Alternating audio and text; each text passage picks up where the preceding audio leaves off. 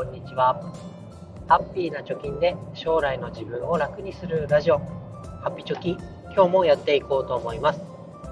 このラジオでは2人の子供の教育費や時代の変化に対応するお金として10年で貯金ゼロからインデックス投資を中心に1000万円を貯めるということをゴールに発信をしております。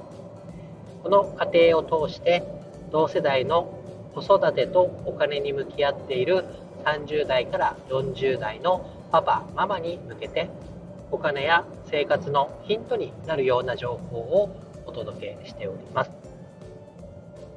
で今日はですね寄付してますかという話題に、えー、ついて話していきたいと思います。あそういうことがなるほどと私自身感じましたのでアウトプットしていきたいと思います。子供への金融教育ってねいつから始めたらいいんだろうとか何を教えたらいいんだろうってえ迷いますよね。で私自身も30代になるまで30歳になるまでお金のことってほとんど勉強したことがなくてですね。で故に貯金ゼロみたいなことが30年間続いたわけです。で子供が生まれたことによってあお金のこと考えないと先々生きていけなくなるかもなというような危機感から徐々にねえこのようなラジオを始めてみたりとかブログを始めてみたりとかお金に関して興味を持ち始めたっていう経緯があります。で子供にねお金のことっていうとなんかこう無駄遣いするなとかね貯金しなさいとかね、えー、なんかこう楽しくないようなっていうのかなことになりがちかなと思います。そこで今日のテーマですけれども寄付をするっていうことを通じてお金のことを考えるっていうのがありましたので詳しくね見ていきたいと思います。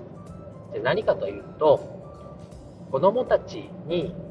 お金の寄付のことだったり寄付してみようかとね実際に行動に移させることによって金融リテラシーが高まったりえプラスでですね社会的責任感だったり幸福感を与えるよっていうようなデータが出てました。これはですね、えアメリカのアリゾナ大学の調査でこういうことが発表されてました。で英語の論文だったのでチャット GPT さんにね投げて3つのポイントでまとめてくださいと言ったらですねチャット GPT さんこういうふうに返してくれました、えー、3つのうちの1つが、えー、子どもたちにお金の寄付を教え行動させることは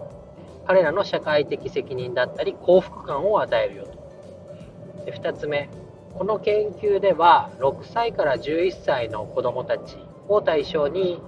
お金を自分のために使うのか他人のために使うのか、まあ、寄付をするかを選択させたと。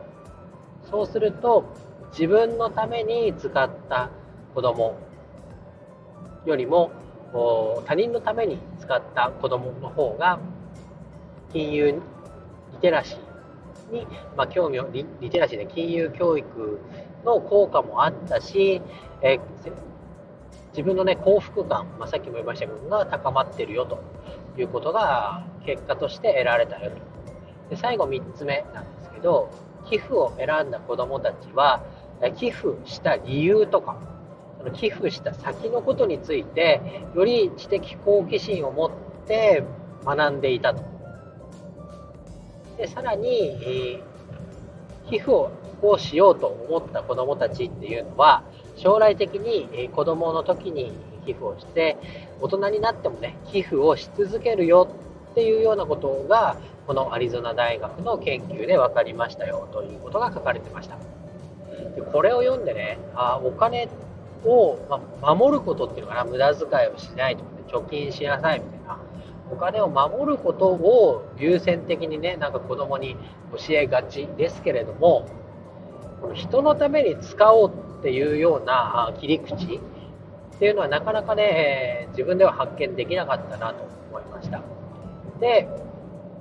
まあ、当然ね、自分のお金を他人に使うっていうことは、じゃあどこの、どこの誰にどうなってほしいかっていうのを考えるきっかけにもなるし、まあ、その寄付を通じてね、えー、自分の、まあ、半径5メートル